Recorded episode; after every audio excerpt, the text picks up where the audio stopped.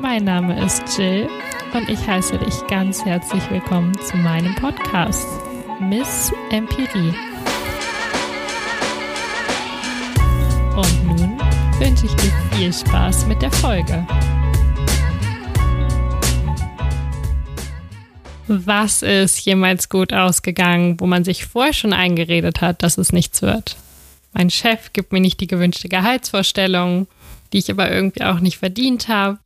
Ich habe so wenig für die Klausur gelernt, das kann auch nichts werden. Oder aber auch, meine Freundin will mit mir reden. Ja, sie macht mit Sicherheit Schluss. Ich bin mir sicher, bei all denjenigen, bei denen es trotz des Schlechtredens glimpflich abgelaufen ist, die sind Glückspilze. In diesem Sinne, hi, hallo, hier bin ich, ein Glückspilz. Miss Infirie oder auch Jill.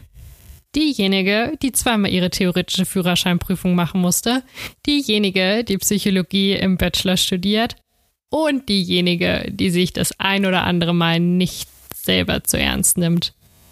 Und vor allem auch diejenige, und hier kommen wir zum Punkt, die mit ihrem sicheren Halbwissen probiert, die Welt zu verbessern. So viel zum Ernst nehmen.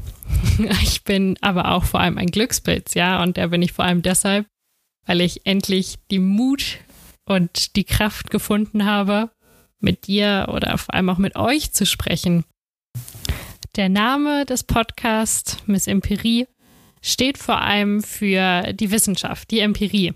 Und all das, was ich vorhabe mit diesem Podcast, ist als fast fertige Bachelorstudentin in der Psychologie irgendwas, was uns die Forschung gibt, in etwas mit Hand und Fuß zu übersetzen, was jeder versteht. Ist ein wenig getreu des For Dummies Buchformat. Nur, dass ihr mit Sicherheit keine Dummies seid, weil sonst wärt ihr nicht hier. Ähm, und dabei geht es vor allem darum, wirklich Wichtiges zu verstehen und in den Alltag einzubauen. Aber kommen wir zum Punkt. Erstmal möchte ich ja grundsätzlich verbessern. Das habe ich jetzt oft genug gesagt, aber um das zu tun, muss ich tatsächlich erstmal verschlechtern. Und das erscheint gar keinen Sinn zu machen, weil ja schon so vieles chaotisch scheint in unserer Welt. Aber da muss ich zu einer kleinen Anekdote kommen. Da war ich Unterstufenschülerin und kann mich noch genau daran erinnern, wie ich hinter dem Busfahrer direkt in der Kabine mit dem ersten Sitz saß. Ich war auch diejenige, die gerne hinter dem Busfahrer saß, weil mir das ein Gefühl von Sicherheit gab. Aber genau in diesem Moment habe ich an der Busfahrerkabine, an der Rückwand, ein Plakat von einem Tiger gesehen und dieser Tiger wurde als vom Aussterben bedroht betitelt. Und man hätte eine SMS senden können, um eben die Tiger zu retten. Naja, zum Glück hatte ich damals genug Geld auf meiner Prepaid-Karte, um die Welt zu verbessern.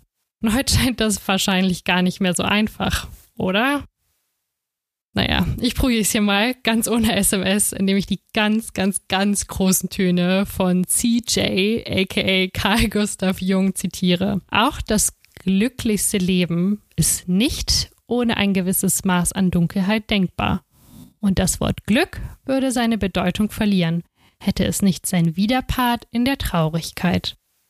Damit möchte ich sagen, dass jeder Trend auch sein Gegentrend hat kann mich noch sehr gut dran erinnern, als die beste Freundin meiner Mutter mir ein Scrunchie geschenkt hat, als ich fünf, sechs war.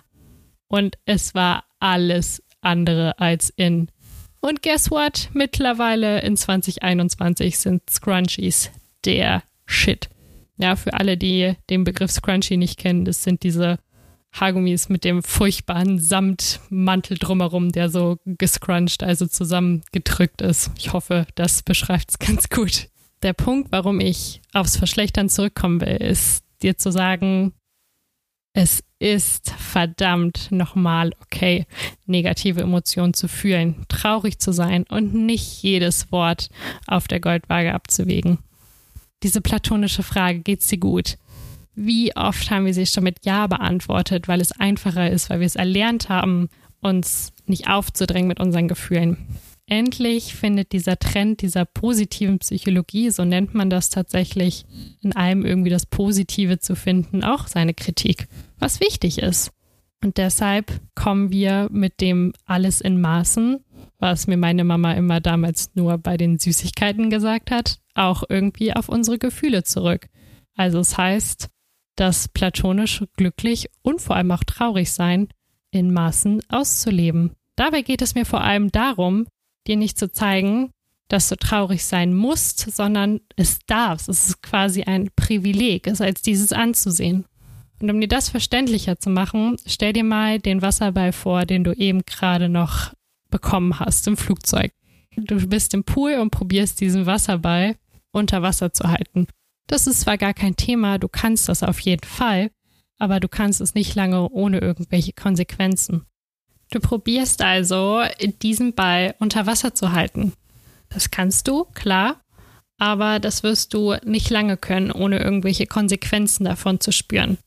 Und genauso verhält es sich auch mit negativ von dir unterdrückten Gefühlen und Emotionen.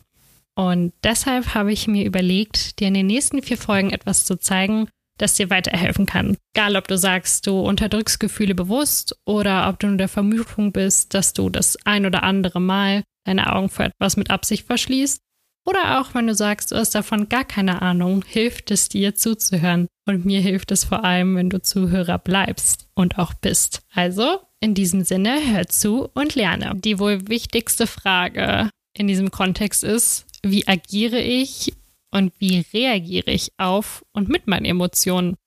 Kurzum, wie gehe ich überhaupt mit meinen Emotionen um? Können wir jedes Gefühl benennen und vor allem können wir es von anderen abgrenzen? Und dabei geht es nicht um die psychologischen Grundemotionen, die ich nach sechs Semestern im Studium bis heute nicht aufzählen kann. Es geht erstmal darum zu spüren. Spüre ich überhaupt eine Emotion? Wie äußert sich diese Emotion? Rast mein Herz? Merke ich ein Kribbeln im Bauch? Habe ich schwitzige Hände? Und werde ich rot? Werde ich rot, weil ich mich schäme? Schäme ich mich, weil ich beim Bäcker stehe und mir nichts gefällt und ich deshalb sage, ich bin gleich wieder da, ich muss noch kurz was fragen? Und bin dann doch wie vom Erdboden verschluckt? Fun Fact, genau das habe ich heute gemacht. Dabei kann ich als erstes feststellen, ich habe da ein Gefühl in mir, welches jetzt auf keinen Fall ein Schmetterlingtanz in meiner Magengegend auslöst. Und es ist wichtig, meinem Gefühl, also meiner Scham, den Raum zu lassen. Denn, surprise, surprise, es hat einen Grund, warum es da ist. Es ist normal, dass Gefühle da sind. Sie haben ihren berechtigten Platz. Als zweiten Schritt sollte es mein Ziel sein, meine Scham zu akzeptieren. Sie ist jetzt halt mal eben da und das ist okay so. Der nächste und dritte Schritt wäre der, sich an seine eigenen Ziele und Werte zu erinnern. Ähnlich wie dieses wunderschöne Schulfach Werte und Normen, was wir alle mal hatten. Und dann infolgedessen seine Reaktionen, wenn man sich an seine Ziele und Werte erinnert hat, sinnvoll anzusteuern und anzupassen. Wenn wir dann also bei meinem grandiosen Bäckerbeispiel bleiben wollen, wäre eine sinnvolle Reaktion auf meine Scham ja, ich ähm, gebe zu, hier muss ich eine Überlegungspause einlegen. Und die war auch länger als hier jetzt dargestellt. Viel, viel länger. Ich glaube, in dem Fall wäre es tatsächlich so, dass wenn man sich schämt, man auf irgendeine Art und Weise verwundbarer ist. Vielleicht der eine mehr und der andere weniger. Aber durch dieses Verwundbarsein reagiert man in irgendeiner Form mit einem Schutzmechanismus. Und der könnte vielleicht eine Angriffslust sein. Somit runden wir letztendlich auch mein großartiges Beispiel ab. Ich als Psychologin akzeptiere meine Emotionen und denke, Angriffslust ist die richtige Reaktion. Schluss, aus, Ende, Cut. Ich bin jetzt fertig promoviert. Danke fürs Zuhören. Wir hören uns beim nächsten Mal. Definitiv nicht. Und natürlich ist es absolut nicht richtig und zeigt vor allem auch, dass ich eigentlich weiß, wie es besser funktioniert und trotzdem probiere, in irgendeiner Form meine Gefühle zu unterdrücken oder viel, viel mehr zu vermeiden. Und vor allem diese zwei Optionen absolut semi-optimale Auswirkungen haben. Wobei eine weitaus sinnvollere Reaktion auf meine Scham es wäre, sich auf meine Ziele und Werte zu bekennen und mir die Frage zu stellen, was ist jetzt wirklich wichtig? Für meinen obligatorischen Zehn-Jahres-Plan wird meine Bäcker-Scham-Situation definitiv nicht zum Schlüssel im Moment, sondern ich sollte es schaffen, mich wieder auf das Gesamtbild zu fokussieren und zu konzentrieren, um mich nicht für immer beim Bäcker zu schämen. Und um das zusammenzufassen, ist die Aussage dahinter eigentlich, dass wir nicht das Opfer unserer Emotionen sind, sondern das Opfer unserer Reaktion auf die Emotionen. Und diesbezüglich habe ich irgendwann mal auf Pinterest gelesen, wenn dich deine aktuelle Sorge nur in den nächsten fünf Minuten und nicht in den nächsten fünf Jahren beschäftigt, dann hast du keinen Grund zur Sorge. Ah, wer liebt diese übergeneralisierten Sprichworte denn nicht? Gibt es etwas noch viel Wichtigeres anzusprechen? Und zwar möchte ich dir sagen, dass Sorgen, egal ob sie groß oder klein sind, wehtun können.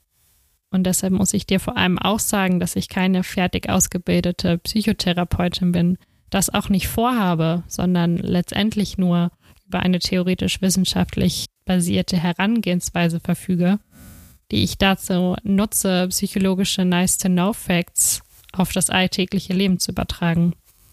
Wenn du jedoch das Gefühl hast, Hilfe zu brauchen, dann wende dich im Ernstfall bitte an die allgemein bekannte Rufnummer 112 oder suche nach einer aktuellen oder dir bekannten Telefonseelsorgenummer. Wohingegen ich als Psychologin relativ entsetzt bin, da ich zur Recherche auch nach vielen Telefonseelsorge-Telefonnummern gesucht habe und viele einfach gar nicht dran ging, das aufgelegt wurde. Und das macht mich tatsächlich ziemlich, ziemlich traurig, da ich zum Glück noch nie in der Not war, dort anrufen zu müssen. Aber möchte dir definitiv mitteilen, dass das, was dich beschäftigt, okay ist und dass es Hilfe gibt. Um das eben Gelernte allerdings in drei Sätzen wiederzugeben, um mal einen ganz harten Cut zu machen, haben wir als ersten Schritt das Spüren und Bewusstwerden von Emotionen. Wissenschaftlich ausgedrückt, würden wir unser internes Bewusstsein erhöhen. Als zweiten Schritt akzeptieren wir unsere Emotionen und ihre Existenz. Wir unterbinden negative Emotionen und Gedanken dabei nicht. Und bei dem abschließenden dritten Schritt besinnen wir uns auf unsere Ziele und Werte, um unser Verhalten sinnvoll zu steuern. Die Frage ist, warum erzähle ich dir das alles? Ganz einfach, weil du auch ein Glückspilz bist. Und der bist du, weil du von meiner vorherigen Befragung hierher gelangt bist. Und die nächsten vier Folgen und ich darauf abzielen, eine optimale Leistung bei dir zu fördern. Und das Einzige, was du tatsächlich dafür tun musst, ist zuzuhören. Dabei höre ich mich ganz sicher an, wie einer dieser schlechten Lifestyle-Coaches in einer YouTube-Werbung, die im schlimmsten Fall noch nicht mal übersprungen werden kann, wenn eigentlich alles, was du wissen willst, die zehn unglaublichsten Harry Potter Verschwörungstheorien sind.